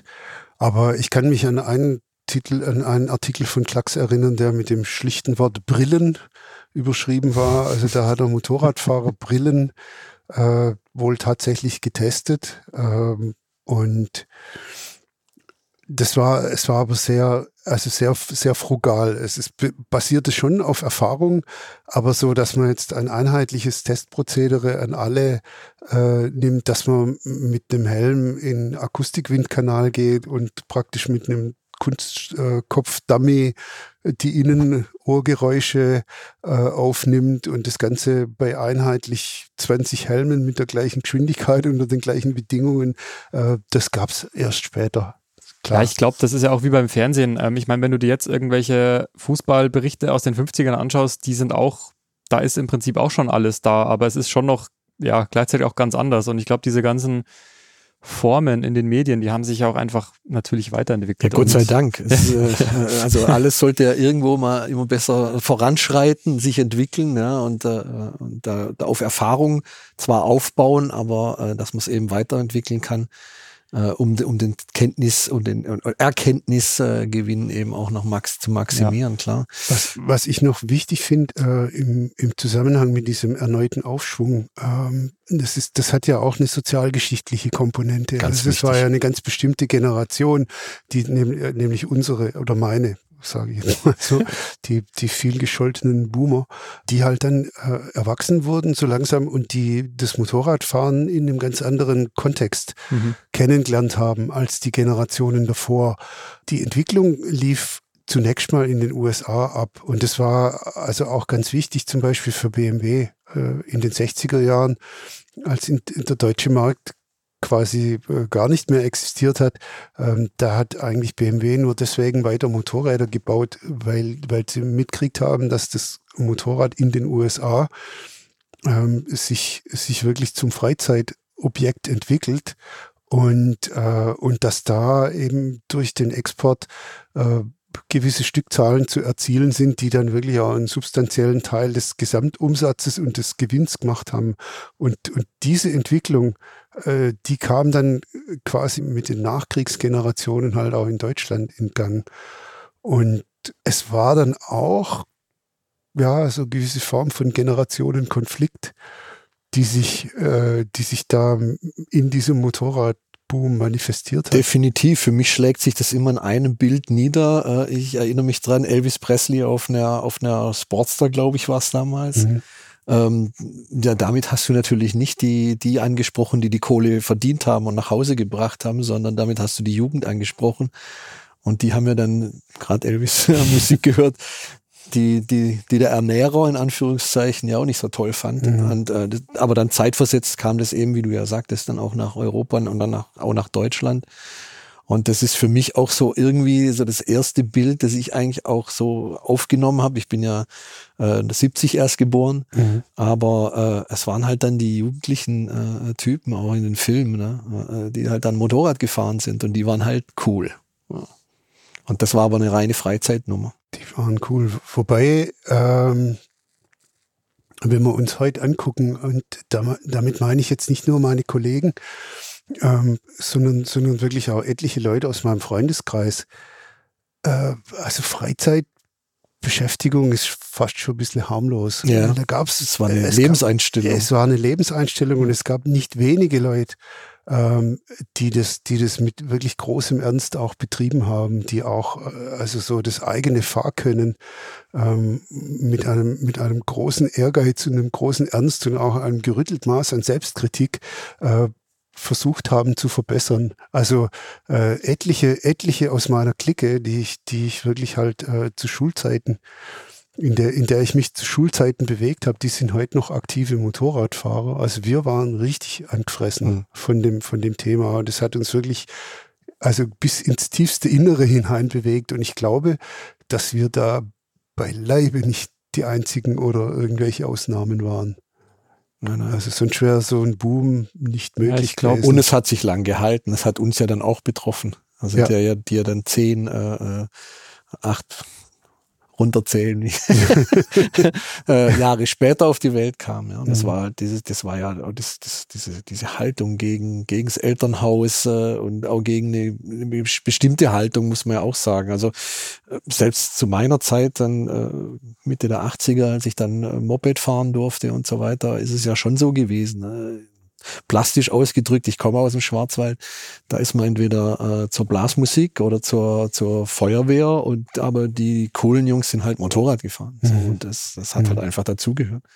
Ja. Ja, ich glaube, das gibt's halt, also ich meine, ich kann jetzt nur aus meiner Perspektive sagen, ich glaube, so ein großes Phänomen, ich weiß nicht, ob es das irgendwann mal wieder geben wird, aber ich würde sagen, es gibt mit Sicherheit noch Leute, die das jetzt auch noch mit genauso großer Leidenschaft leben irgendwo auch, aber ich glaube nicht mehr in der, in der Masse. Ich glaube, dafür ist es einfach viel zu, du hast viel zu viele Möglichkeiten so. Richtig. Und ähm, also mhm. ich kann so sagen, ich habe in meinem Freundeskreis gibt's ein oder zwei, die Motorrad fahren und auch nicht wirklich regelmäßig und das ist überhaupt nicht mehr so, dass die halbe Schulklasse Motorrad fährt oder so, dass das irgendwie, ja. Die halbe? Das, ja, ist schon richtig, das ist schon richtig toll. Ja, die, das war Nein, ja Wahnsinn. Nein, aber es ist natürlich mehr. ganz klar, äh, äh, die Ablenkungsmöglichkeiten sind ja heute äh, enorm. Ja? Also ja. zu der Zeit, als wir Motorrad gefahren sind, gab es drei Fernsehprogramme. Erstes, zweites, drittes. Und wenn du dementsprechend regional irgendwo geschickt gewohnt hast, hast du noch die Schweiz reinbekommen. Ah, okay. aber äh, das war's. Ja. Also stundenlang irgendwie vor der Glotze hängen und oder sich selber irgendwelche Dinge zu streamen oder so. Das gab's ja, ja nicht. Also und äh, wir waren halt draußen mit den Mopeds unterwegs und alles, was sich vor unseren Augen abgespielt hat, war jedes Mal was anderes, weil wir ständig irgendwo anders waren mit den Mopeds und, äh, und Motorrädern. Und äh, da hast auch wahnsinnig viele Leute kennengelernt. Ich weiß nicht, wenn man dann Schau ins Land gefahren ist oder Kandel, Klemsig. halt, für dich Klemsig, bei ja. mir halt äh, so Punkte im Schwarzwald. Du hast ja ständig Leute getroffen und dann äh, haben sich da Freundschaften rausgebildet zum Teil und dann ist man zusammen Motorradfahren gegangen. Auch noch so eine Notiz wert ist vielleicht, ähm, dass gerade in der Zeit auch sehr, sehr viele Konkurrenzmagazine auch mal aufgetaucht sind. Also das fällt auch auf. Ähm, mit ja. Mo-Tourenfahrer, die da alle in der Zeit gegründet wurden. Also mhm. Klar, du hast dann eine große Masse an Leuten, die sich für diese Sachen interessieren und dann äh, äh, siehst du, da ist ein großer Kuchen und von dem möchte man dann auch ein Stück abhaben. Das ist, äh, das geht ja, geht ja jedem Geschäftsfeld so. Ja, es, es, es gehört, glaube ich, auch zur Geschichte von Motorrad dazu, äh, dass es da Einschnitte gab, ähm, auch in der in der Personalsituation und was für, was für äh, Anstellungsverträge zum Beispiel die, die Redakteure hatten, die Mitarbeiter hatten. Ähm, da war äh, bis zu einem Zeitpunkt X relativ viel mit sogenannten festen Freien, die dann auch äh, Honorare gekriegt haben, beispielsweise für ihre Fotos. Und dann hat man irgendwann in den 70er Jahren angefangen, so wirklich Festanstellungsverträge äh, mit den Redakteuren zu machen. Und das hat nicht jedem gefallen, äh, weil da erstmal quasi ein, ein Gutteil der Einnahmenquellen wegfielen. Es gab zwar sicherlich im Gegenzug ähm, eine bessere soziale Absicherung in Form von regelmäßigen Einzahlungen in die Rentenkasse oder, oder, oder, you name it. Aber äh, also einige Leute, das hat mir der Hans-Joachim May erzählt, haben das erstmal so kurzfristig als, als ein, ein verringertes Einkommen empfunden. Und dann gab es, glaube ich, auch so den einen oder anderen Motorradchefredakteur, der äh, gerne mal den harten Hund gegeben hat und dadurch auch Leute verkrault hat. Zum Beispiel einen gewissen Franz Josef Schirmer, der dann Mo gegründet hat. Also äh, da menschelt es halt auch äh, ein wenig in, in der Geschichte von Motorrad und das Motorrad. Ähm, ja, gehört auch dazu. Ja. Wir haben auf jeden Fall Anfang der, ja, Anfang der 80er haben wir auf jeden Fall die, ich weiß nicht, ob wir es nochmal schaffen, aber da war die bis dato größte Druckauflage mit über 350.000 gedruckten Exemplaren pro Heft. Und auch der Motorradbestand ist, na gut, der ging seitdem wirklich bis heute steil nach oben. Der Bestand. Der Bestand, mhm. ja. Ich glaube, die Verkaufszahlen, die besten waren 97. Als, als dann, als dann quasi die Motorradfans in den ostdeutschen Ländern äh, sich jedenfalls über die Masse wirtschaftlich so weit stabilisiert hatten, dass sie auch neue Maschinen in großer Zahl gekauft haben. Aber okay, äh, klar, Motorräder sind langlebig, das ja. stimmt. Ja. Aber es war jetzt nicht so, also obwohl man vielleicht sagen könnte, okay, es ist jetzt irgendwie nur noch, nur noch in Anführungszeichen ein Freizeitgerät. Äh, nee, stattdessen ging es wirklich steil nach oben. Aber ich meine, jetzt sind wir ja quasi schon in den 90ern. Mhm. Da warst ja zumindest du, Ralf, schon, schon dabei. Oder Uwe, seit wann bist du? Ich kam 2004. Ah. Ich bin noch gar nicht so Aber du hast es als Motorradfahrer erlebt, die Zeit. Ja, ja, auf jeden Fall. Was, ja. was waren denn da so die großen Themen und wie hat das so in den Heften dann korrespondiert? Ich glaube, Supersportler hatten wir vorhin schon mal. Oh, Supersportler waren natürlich das ganz große Thema. Mhm. Nein, die Supersportler waren das ganz große Thema der 80er und 90er Jahre. Ja. Das hat ähm, sicher damit zu tun, dass natürlich auch, äh, als dann die Mauer fiel im, im Osten des Landes, also ähm, wahnsinnig viele Motorsport begeisterte Menschen gelebt haben. Viel mehr äh, interessiert am Motorsport, also auch am Motorradrennsport, mhm. äh, als es hier der Fall war, hier jetzt im Westen. Ja. ja. Ähm, und äh, das hat natürlich nochmal diesen Boom zusätzlich befördert, aber ich glaube, es war auch, also zu meiner Zeit war das so, als ich angefangen habe, Motorradfahren, wenn du dann ein, ein, richtig ernsthaftes Motorrad haben wolltest, das also äh, Bewunderung fand und so, dann war es halt ein Supersportler. Das war die Zeit der Supersportlich. Also wie ganz wichtig mhm. waren damals die 600er, ähm, FZR, CBR, ähm, Kawasaki GPZ, 600R, das war damals das stärkste mhm. äh, Supersportmotorrad. Ähm, ah, das war, das war, das war die Krönung. Wenn du sowas gehabt hast, dann warst du echt der, der King im Ring. Ja. Da hat man halt auch gemerkt, dass die japanischen Hersteller, die ja zu der Zeit schon federführend waren, eben wirklich einen richtigen Markt gesehen haben in Europa und, und dann und da natürlich mit ihren Entwicklungsbudgets reingegangen sind ähm, ohne Ende. Und das, das war also Honda mit der CB57 und den ganzen kleinen Ableitungen in, während der 70er Jahre. Die Vierzylindernummer, aber noch luftgekühlt und zwei Ventil, dann äh, späte 70er, frühe 80er sind dann plötzlich die vier Ventiler gekommen, immer noch luftgekühlt. Dann hat man irgendwie gemerkt, boah, Leistung äh, macht Hitze und Drehzahl macht Hitze. Äh, jetzt müssen wir die irgendwie leiser kriegen, wir müssen sie kühler kriegen, also Wasserkühlung. Und, und so kam dann wirklich eins zu eins zum anderen. Also der Entwicklungsschub, der da, der da stattgefunden hat, auch, auch wenn es dann manche Irrwege gab, ne, äh, der war also mehr oder minder unaufhaltsam im Hinblick auf auf, auf immer, auf immer äh, raffiniertere Motorenkonstruktionen, mehr Leistungen, da müssen die Fahrwerke nachziehen und die Reifen müssen nachziehen. Und so, so gab es da eine, eine immense Dynamik, die in dieser Zeit ähm, einfach das Prägende war und, und der man dann halt auch versucht hat, als, als Motorradredakteur, Mitarbeiter und so irgendwie zu folgen. Oder halt als Fahrer, das weiß ich ja. noch. Also ich kann mich erinnern, als die GSXR 57 dann kam, ähm, ich glaube, ich habe jedes Heft gekauft, in dem auch nur irgendwie ein halbwegs größeres Bild von dem Motorrad drin war. Mhm. Ja, das war einfach der Wahnsinn. Ja. Mhm. Äh, und äh, das war halt auch das Medium. Da hast du dann alles dazu erfahren und du konntest es halt jeden Moment aufschlagen und dieses Motorrad angucken. Und äh, das hat man ja, glaube ich, damals einfach auch so gemacht. Wir sind ja stundenlang vor diesen Bildern gesessen ja. und haben uns alles ganz genau angeguckt. Ja, ja. Obwohl es schon mehr als vier Fernsehsender gab. Ja, aber da gab nichts über die GSXR. Ja, nein, das stimmt. Nein, da muss man dann auch wirklich, um, um sie dann in Aktion zu, zu erleben, konnte man ja dann schon irgendwie acht Stunden Rennen am Nürburgring, habe ich mich, habe ich äh, sehr, sehr lebhaft noch in Erinnerung, ähm, weil das eben abseits dieser Grand Prix Zweitaktszene halt dann auch schon mal mhm. Viertakter waren ähm, und und und. Also das, ja, da war einfach unglaublich viel Dynamik drin. Ja, und da hatten wir auch, äh, auch noch äh, ja, in die Zeit fällt es auf jeden Fall, oder die es befördert haben, zumindest in meiner Generation natürlich auch herausragende Rennfahrer gehabt, die, die auch präsent waren im, im, im Fernsehen. In diesen armseligen zwei Sendern, muss man ja sagen, da gab es ja dann so, so Berichterstatter wie Helmut G. Müller. Genau. Oder so, das waren einfach Motorsport, Verrückte, ja, die, die beim, beim öffentlich-rechtlichen Fernsehen damals, also in Sportschau eben und so, ähm, da kam halt dann auch Rennen und da hat man halt Toni Mang fahren sehen und siegen sehen und mhm. äh, und Wimmer und wie sie dann alle hießen. Ne? Das war halt einfach toll und ähm, das hat, glaube ich, schon ein, einfach auch bei uns dieses, die, dieses, dieses haben wollen und da möchte man dabei sein und das war schon enorm. Also ich krieg Gänsehaut, wenn ich dran denke. ja, und dann sind wir ja, dann sind wir ja mit unseren Mopeds nach, nach Hockenheim gefahren und sind unterm Zaun durchgekrochen und äh, haben uns dann Rennen angeguckt. Also Superbike-Rennen. Äh, Jochen Schmidt, weiß ich noch, ZXR. Der Paul. Ja, mit seinem Paul mit und seinem äh, Paul.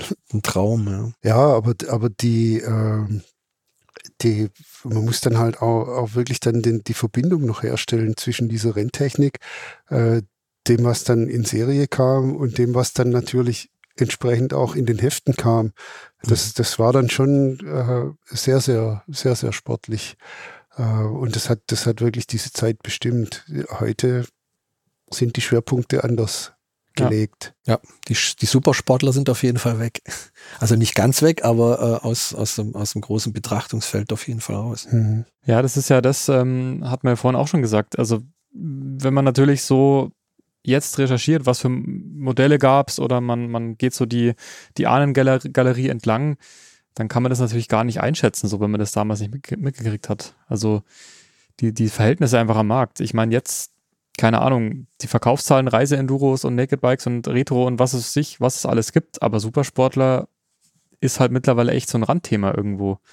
Ja. Und Wobei immer noch, ähm, und das liegt, das liegt eben ganz sicher an der Fahrdynamik, die da geboten und gefordert wird, ähm, da immer noch sehr, sehr viel äh, Fortentwicklung stattfindet. Klar, also wir haben hochtechnisierte Reise-Enduros äh, und, und dürfen uns damit beschäftigen, ähm, diese ganzen Elektronik-Features wenigstens teilweise zu überblicken. Ähm, aber, aber man darf nicht vergessen, dass, also wenn es dann auch zum Beispiel so um ähm, feinmechanische Dinge geht, ein, ein Tausender Vierzylinder Supersportler, egal ob als V4 oder als Reihenmotor, äh, immer noch eigentlich die Krone der Schöpfung darstellt. Also welches andere Serienprodukt äh, produziert aus einem Liter Hubraum über 200 PS und dreht dabei 15.000 Umdrehungen, ohne permanent äh, kaputt zu gehen. Äh, das ist schon, also da steckt also schon unheimlich viel drin. Technologie ist nach wie vor dann. Ja, ja, ja und, ja, und, ähm, ja, und die, die, die Elektronik, die du angesprochen hast, die hat ja ihren Ursprung im Rennsport. Wenn man jetzt mal vom ABS vielleicht absieht, aber ja. alles, was heute äh, ja Standard ist in jeder, in jeder, in Anführungszeichen, Mittelklasse-Kiste, äh, Traktionskontrolle, äh, Wheelie-Kontrolle, äh, kommt aus dem Rennsport, ne? Kommt, genau. Aus ja, wurde dort entwickelt. Wir haben ja auch noch äh, gesagt, dass, dass wir schon relativ früh eigentlich dabei waren im Internet. Mhm. Nämlich schon, äh, waren es 97? 97, ja. Genau. Natürlich nicht mit dem Angebot wie heute zu vergleichen, aber schon, schon äh, ein interessanter Aspekt. Ja, du ähm, hast ja mal Auf, Auflagenzahlen erwähnt. Ja. Und, ähm, vielleicht, aber dass man das mal vielleicht abrunden kann. Dass, als das Internet jetzt dazu kam, heute spricht man ja über Kontakt, über Leserkontakt oder, oder Interessentenkontakt, den wir haben. Und wir haben äh, äh, jeden Monat eins, wir erreichen jeden Monat 1,5 Millionen Menschen. Und äh, das erschaffen wir natürlich nicht nur mit einem Heft sondern äh, heute mit allen Kanälen, die wir eben bedienen. Und da gehört äh, das Internet dazu und natürlich die Social-Media-Kanäle genauso, äh, wie viele andere Angebote, die wir machen und eben auch noch das Heft. Ja, jetzt äh, sind wir ja schon eigentlich mitten in der Gegenwart, aber so nach 120 Jahren Motorrad, was steckt denn heute noch in den Heften? Naja, das, also wir haben ja vorher mal so, so eine Parallele gezogen zwischen dem, der ersten Zeit und, und heute. Da sind natürlich äh, immer noch Sachen drin. Heute reisen wir halt mit dem Motorrad nach Namibia oder fahren in den Anden ähm, oder reisen ganz, ganz weit äh, durch Asien. Ähm, aber und Sport ist natürlich immer noch ein Thema, wobei man da eben dann sagen muss, äh, das, hat, das hat sich unter dem Einfluss des Internets und auch des, des multimedialen Angebots natürlich gewandelt, während früher ähm, Kollegen vor Ort waren, die waren bei jedem Grand Prix, die sind rund um die Welt geflogen und haben dort von jedem Rennen berichtet, dass er dann Motorrad durch die 14-tägige Erscheinungsweise halbwegs abdecken konnte, aktuell mhm. abdecken konnte. Äh, ja, unser geliebter, geschätzter Kollege Rohrer, Gott hab ihn selig, oder äh, Friedemann Kirn, die sind um, den mhm. Welt, um die Welt geflogen, haben Fotos geschickt. Äh, übrigens auch abenteuerlich damals, als es noch äh, Dias waren und so weiter, wie das halt dann entwickelt werden und hierher geschickt werden musste, dann mal schauen, was, was da drauf war. Ähm, dann irgendwann kamen die Digitalfotos. Also, diese, aber diese Sportberichterstattung, um darauf zurückzukommen, hat sich natürlich gewandelt, weil du diese Aktualität nicht mehr halten kannst in einem Magazin. Das heißt, äh, dann irgendwann hat man umgestellt äh, auf, auf Hintergründiges. Man ist äh, bestimmten Personen im Fahrerlager äh, nachgegangen, was die denn da so machen. Ich erinnere mich dran, äh, Klinika Mobile haben eine Reportage gemacht. Ja oder äh, über irgendwelche Rennteams, was, was geht denn da eigentlich das, das, ganze Wochenende ab? Also das, was man nicht so im Detail im Fernsehen sieht. Oder was passiert, äh, wenn jetzt zum Beispiel äh, Pirelli die ganze Supersport- und Superbike-WM mit Reifen ausrüstet? Was steckt da dahinter? Solche, solche Sachen. Genau, also hintergründige Geschichten muss, mhm. müssen es sein, müssen es immer noch sein und das haben wir auch im Heft. Ähm, dann äh, und das hatten wir vorher schon erwähnt, äh, Test ist halt Motorrad-DNA und ich glaube, unsere Leser schätzen uns schon noch zu einem ganz, ganz hohen Grad. Und das sieht man ja auch an den Internet-Klickzahlen, was da geklickt wird und so weiter, äh, sind halt dann die Nachrichten über die neuen Maschinen und dann auch äh, die Beurteilung dieser Maschinen. Dass wir halt mit unserer Expertise, mit allen Kolleginnen und Kollegen, die wir halt haben, die ganz viele Motorräder gefahren sind, die auch über ein gewisses Maß von Fahrkönnen verfügen und dann natürlich auch alle Messmethoden, die wir entwickelt haben, ähm, Motorräder dann dementsprechend fahren, analysieren und auch detailliert beschreiben können, was das Motorrad kann und was es nicht kann. Und das hat sich natürlich auch äh, dann beim Motorrad über verschiedene Testformate äh, auch ins Heft und äh, ins Netz auch entwickelt. Also ich erwähne jetzt nur mal 1000 Punkte-Test, das ist das einzige Format, das gibt's nur beim Motorrad. Äh, der Top-Test in dem Sinne äh, ist ein, ist ein Motorrad-eigenes Format und ähm, und dann natürlich unsere Vergleichstests. Und der Top-Test, ähm, der kam auch so erst in den 90ern, frühen 2000ern, meine ich. Oder? 2001. Ah, ja. 2001, 2001 äh, muss man Michael Pfeiffer erwähnen, mhm. mein Vorgänger als Chefredakteur. Der war, war, Michael war ja über 20 Jahre Chefredakteur von Motorrad. Übrigens dann in dieser langen Geschichte äh, eigentlich Rekord. Ja? Ja. Und, ja. Ähm, und er hat äh, relativ schnell, er kam ja von, wie ich von PS, äh, dann ganz schnell eben auch noch diese, diese Tiefe, er ist ja selber Ingenieur, äh, natürlich auch diese Tiefe äh, äh, gefordert in den Tests und so ist dann der, der, der 1000-Punkte-Test und der Top-Test eben entstanden, mhm. 2001. Ja. Wobei wir, äh, es, da gab es auch, da gab es also auch Vorbereitungsphasen. Klar, also wir ja. hatten, äh, wir hatten in PS ähm, wirklich so ab Mitte der 90er Jahre dann schon auch ganz dezidiert die Aufgabe, äh, so ein Bewertungsschema zu erstellen. Und das haben wir dann, ich glaube sogar im Unterschied zum Motorrad, ähm, wirklich relativ stabil durchgezogen. Also das war schon so ein Vorläufer. Bei, bei Motorrad hat man zu bestimmten Zeiten im Grunde eigentlich für jeden Test ein eigenes Bewertungsschema entwickelt. Mhm. Äh, und das, das fanden wir von PS damals merkwürdig. Und ich glaube, der, der Michael, äh, als der dann selber Motorrad äh, wurde, dann hat er ganz fest den Plan gehabt, das hört auf. Es gibt, das wird jetzt standardisiert, das wird jetzt vereinheitlicht, das wird jetzt über längere Zeiträume vergleichbar gemacht. Und, und genau das ist ihm eigentlich damit gelungen, wobei äh, etliche Formulierungen von so einzelnen Kriterien, die wir bewerten im Rahmen des 1000-Punkte-Tests oder der, der des Top-Tests, der ja die, der im Grunde auch diese 1000 Punkte äh, Tabelle da zur Basis hat, ähm, die wurden dann schon auch früher entwickelt. Aber äh, ja, also man musste einfach mal diesen Anstoß geben. Wenn wir jetzt eine Glaskugel hier hätten und mal auf 130 Jahre Motorrad vielleicht schauen oder 140 Jahre, was glaubt ihr, werden so die nächsten die nächsten Jahre die Zeitschrift bestimmen oder haben wir dann überhaupt noch eine Zeitschrift? Das ist eine gute Frage. Das ist wirklich ja. eine gute Frage. Ich glaube, die hat, die kann man so nicht pauschal beantworten. Also wir, wir müssen uns auch ein bisschen frei machen, dass Motorrad heute wie das Motorrad damals unbedingt eine Zeitschrift sein muss. Also es ist eine Marke. Es ist über, es ist, wir haben jetzt nach 120 Jahren so eine starke Marke, die sich mit, die, mit diesem ganzen Kosmos Motorrad beschäftigt. Und da ist es, glaube ich, wenn da draußen das Interesse an dem, an dem, am Motorrad weiterhin besteht, ähm, ist es am Ende egal, ob du es auf dem Papier druckst oder, oder ob du es durch, durch das Netz jagst. Äh, diese Expertise ist, glaube ich, das Entscheidende. Und dafür steht diese Marke Motorrad.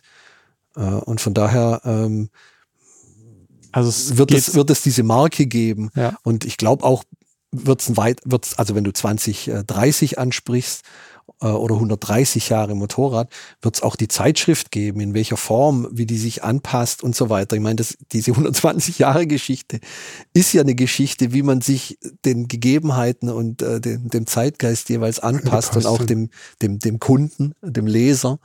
Äh, ganz klar. Und dass diese Entwicklung wird weitergehen, genauso wie sich Motorräder weiterentwickeln. Und dann kommen, reden wir über Elektro und mhm.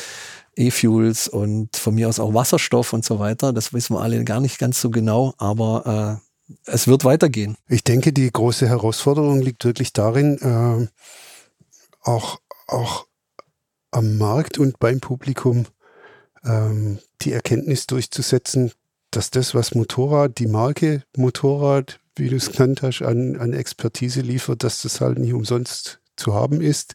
Äh, es muss also irgendwie ein Modell gefunden werden, das wirtschaftlich so interessant ist, dass äh, ein Unternehmer äh, das gerne weiter betreibt. Äh, also äh, das ist, das ist, das sehe ich eigentlich als die größte, als das größte Problem, weil es, ja äh, für lau für umsonst quasi ganz, ganz viel Expertise gibt. Ironie aus. Ja. Äh, weil, weil ja offensichtlich auch äh, nicht selten irgendwie die Meinung vorherrscht bei, bei, bei Leuten, die sich für Motorräder interessieren, dass das alles hier Hobby ist, dass das alles irgendwie gar nichts kostet und dass man das dann halt einfach so abgreifen kann. Also da, da sehe ich eine große Herausforderung für die Zukunft. Auf ja. jeden Fall. Ich glaube, wir haben es ja auch ein bisschen darstellen können, was für einen Riesenaufwand wir ja betreiben. Mhm. Ähm, der kostet Geld. Der ja. kostet, und heute ist nicht so teuer wie Manpower.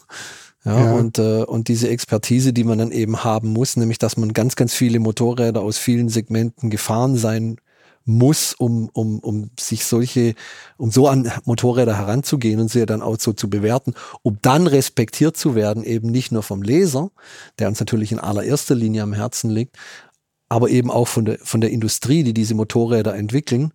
Ähm, das ist schon, ja, das ist ein Riesenaufwand und der kostet Geld und das muss man halt auch dann bereit sein, irgendwie gegen zu finanzieren. Das, das muss man ganz klar sagen. Ähm, wenn dir irgendjemand sonst irgendwas von zu irgendeinem Motorrad erzählt, äh, das ist eigentlich so, Ralf, aber das reden wir wieder über Zeitgeist, ist eigentlich so wie, wie, wie viele Nachrichten heute. Woher kommen die? Äh, was ist die Quelle und äh, wie, wie zuverlässig ist das alles und welche, welche Absicht steckt dahinter, mir diese Nachricht transportieren? Zu transportieren. Ist halt ein riesiges ja, das Problem. Ist natürlich ein äh, ganz, ganz großes Thema überhaupt in der Medienwelt. Das ist natürlich mhm. klar. Und da hat natürlich auch bis jetzt sicher noch keiner die perfekte Antwort drauf, weil sonst würde man da nicht seit 20 Jahren drüber diskutieren. Aber ich möchte ein ganz, ganz ja. konkretes Beispiel nochmal äh, zu diesem Aufwand bringen, nämlich äh, Langstreckentest. 50.000 ja, Kilometer. Ja. Wir fahren ein Motorrad, 50.000 Kilometer und oder nicht nur eines oder 100.000. Äh, einfach mal nur rechnen, was das an Sprit kostet mit den heutigen Spritpreisen und ähm, was das, was dann dahinter herkommt, wie lange das dauert, bis so ein, so ein Motor zerlegt ist, wie noch länger es dauert, bis er vermessen ist zum Beispiel. Äh, das sind, das sind so Sachen, also da, da muss eigentlich wirklich jedem klar sein, das kann es nicht umsonst geben für Lau. Aber es gibt es nur bei Motorrad. Und zwar ja. weltweit. Weltweit, ja. ja. Ja, wir haben ja auch noch ähm, parallel zu diesem Podcast äh, erscheint ja auch unsere große Jubiläumsausgabe äh, zu 120 Jahre Motorrad für die wir natürlich auch nochmal Werbung machen wollen. Was, worauf können sich denn die Leserinnen und Leser darauf freuen in der Ausgabe, Uwe? Ja, also was natürlich für uns ein Riesending ist, äh, pünktlich zur 120 Jahre Ausgabe und die hatten wir, das muss ich sagen, die hatten, haben wir äh, im, im Dezember 2022 geplant, dass wir das in Ausgabe 21 machen. Aber just zu dieser Ausgabe kommt die lang erwartete GS, die neue R1300 GS. Nein, das ist tatsächlich keine auch Das ist übrigens auch nochmal eine Nummer. Man ja. hat uns in all den Jahren immer vorgeworfen, dass wir äh, von BMW gekauft sind. Ja. Und das stimmt natürlich, weil meine Garage ist voll mit äh, geschenkten BMW-Motorrädern. ich habe einen 7er BMW und alles in M und so weiter. Also, äh, na klar, ja. Also, aber nee, äh, zurück. Äh, Auf den Ernst. Check warte ich heute noch. genau. genau. Nein, äh, ähm, äh, mhm. die, die, die kommt tatsächlich in dieser Ausgabe. Das, das ist jetzt ein reiner Zufall, aber auch da gab es in 120 Jahren ganz viele so, so, tolle Zufälle, die dir auch ab, ab und zu mal publizistisch geholfen haben. Ich glaube ich glaub übrigens, dass äh, BMW viel, viel mehr das eigene Jubiläum im, im Sinn hatte. Unbedingt. Als das von der Zeitschrift Motorrad. Ja. Weil ich meine, ja, man feiert ja 100 Jahre BMW ist Motorrad. Ist halt gut ausgegangen jetzt. Genau. Ja. Äh, und die, äh, die R32 erschien 1923, wenn mich nicht alles täuscht, irgendwann im September. Hm. Also passt, ja, würde ich sagen. Genau. Äh, da können wir jetzt nichts dafür. Nein, aber vielleicht, äh, was auch noch spannend ist, weil es ein, weil's ein kleines bisschen, kleines Stück Geschichte Motorrad ist. Wir haben ein Duell zwischen Karl Mayer und Walter Röhrl. Und äh, die sind genau vor 30 Jahren dieses Duell schon mal gefahren. Also Karl Mayer als Langbahn-Weltmeister, Walter Röhrl damals als äh, Rallye-Weltmeister. Und, ähm, und die zwei haben sich jetzt in ihrem hohen Alter, muss man sagen, für Motorsportler definitiv mhm. wieder getroffen in Landshut auf der, auf der äh, Sandbahn und sind dieses Duell nochmal gefahren. Also das, da haben wir uns auch riesig drüber gefreut, dass wir das für die, für die 21, für die Jubiläumsausgabe hinbekommen haben. Ja, und dann beschäftigen wir uns natürlich schon auch mit, mit Motorrädern, die uns alle mal bewegt haben. Äh, Motorräder, die auch unter der Ägide von Motorrad entstanden sind, muss man auch sagen. Ja. Ein, ein ganz wichtiger Mitarbeiter dürfen wir eigentlich nicht unerwähnt lassen. Mhm. Das ist der Mini Koch, der, der das ein oder andere Motorrad konstruiert hat aufgrund seiner, seiner Kenntnisse und aus Erkenntnissen, die man eben aus verschiedenen Motorradtypen gewonnen hat, was gut funktioniert und dann auf der Suche nach dem idealen Motorrad war. Ja, äh, so mit solchen Sachen. Dingen beschäftigen mhm. wir uns. Ja. Mhm. Also es ist ein spannendes Heft, gibt auch viel Überraschendes. Ähm, ich kann, kann, kann nur sagen, es ist, glaube ich, dem 120-jährigen Jubiläum würdig. Ja, ähm, vielen Dank euch beiden für das Gespräch und ähm, euch da draußen vielen Dank fürs Zuhören. Auch von mir vielen Dank. Ja, es hat sehr viel Spaß gemacht. Ähm, der eine oder andere Gänsehautmoment war dabei, viel, an das man sich erinnert hat und äh, ja, war toll. Ja, ich, ich glaube, wir haben, wir haben den zeitlichen Rahmen jetzt nicht komplett gesprengt, aber mir war das schon vorher klar, dass das natürlich sehr, sehr schwierig ist. Ähm, ja, 120 Jahre, da hätte man natürlich auch äh, sechs Teile draus machen können, aber ja. Aber ich habe noch ähm, aus dem allerersten Editorial habe ich noch was Schönes gefunden, mit dem wir uns jetzt hier ganz schön verabschieden können.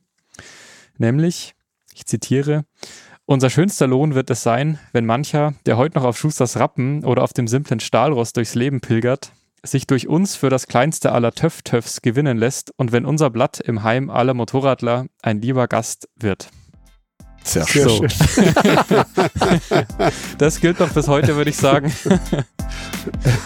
Und in diesem Sinne, cool. bis zum nächsten Mal. Ein lieber Gast. Ciao.